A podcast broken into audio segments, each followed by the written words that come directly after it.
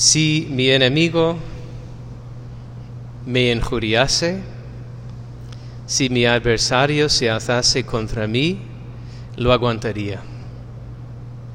Pero eres tú, mi amigo y compañero, a quien me unía una dulce intimidad.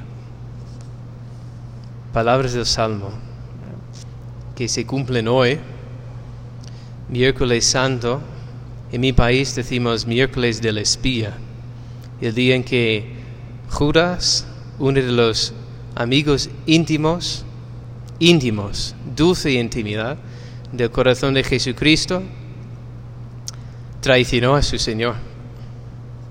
Le vendió por 30 monedas de plata. En su obra maestra de literatura, Dante Alighieri, pone en el nivel más bajo del infierno no fuego, sino hielo, frío, porque es el lugar más distante de Dios, que es lo más frío, si Dios es fuente de luz y de calor y de vida.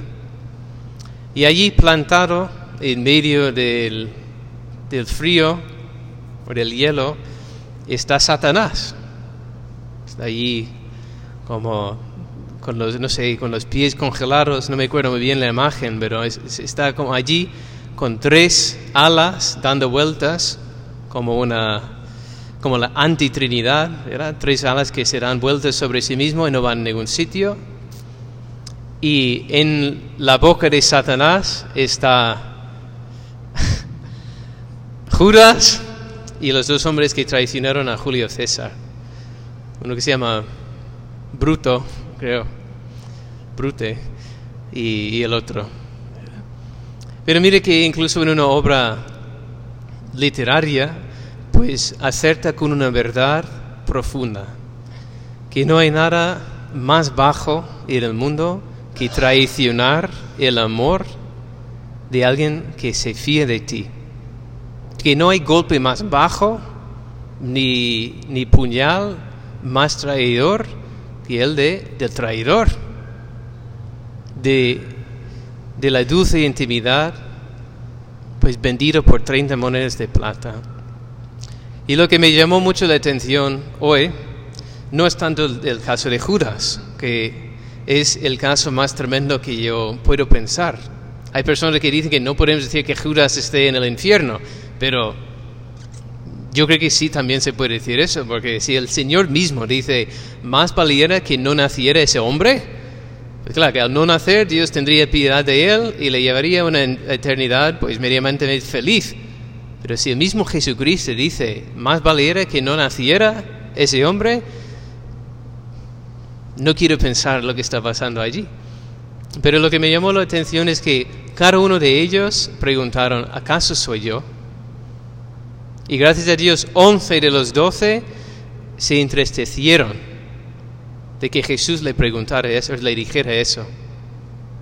Le dolió de corazón de que pudieron traicionar a su Señor. Y sé que tenían muchas imperfecciones estos hombres, pero al menos amaban a Jesús. Y Pedro también, que al final no le vendió por 30 monedas de plata, pero le, le negó. De algún modo también le traicionó. Pero lloró.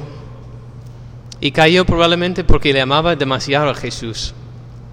Que le amaba tanto siendo tan débil que le seguía de cerca y no estaba preparado a sufrir con él. Pero le amaba profundamente. Ahora, es el momento de hacer la pregunta retórica. ¿Amo yo a Jesucristo? ¿Me duele de verdad mis pecados? Mire, yo sé que yo repito las mismas cosas una y otra vez, pero es que me ha impresionado tanto que tengo que decirlo otra vez. Que yo he tenido muchos privilegios en mi vida y uno era es vivir con el padre Henry Kowalczyk. Hola, es el espíritu que entra por ahí por la puerta. Yo he vivido con el padre Henry y yo he estado allí como su confidente, tal vez no como el Salmo, pero yo sabía todo, o sea, era pura transparencia el padre Henry conmigo, ¿verdad? Como su superior, pues se abría y a veces como su confesor.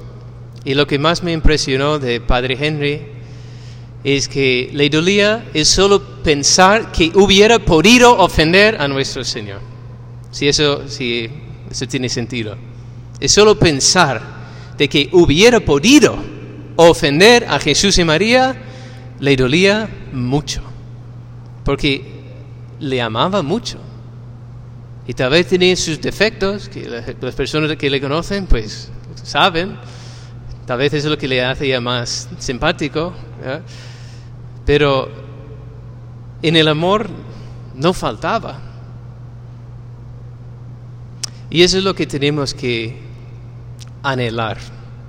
Tener un corazón que se entristece al pensar que podemos traicionar a Jesús con nuestros pensamientos, nuestros deseos, nuestras acciones, nuestras palabras. Que yo sea capaz, me duele, Señor, me duele mucho. Y si de verdad te duele, pues vas por buen camino. No serás perfecto, pero vas por buen camino. Porque esa actitud le ayudó a los once a no traicionar a Jesús. Pero Judas, que ya estaba muy lejos, que tenía el corazón frío, era como Satanás en esa obra literaria, pues le traicionó, sin más, porque su corazón no estaba ardiendo en amor hacia Jesucristo. No le dolía traicionarle. No se entristeció. ¿Caso soy yo, maestro? Tú lo has dicho.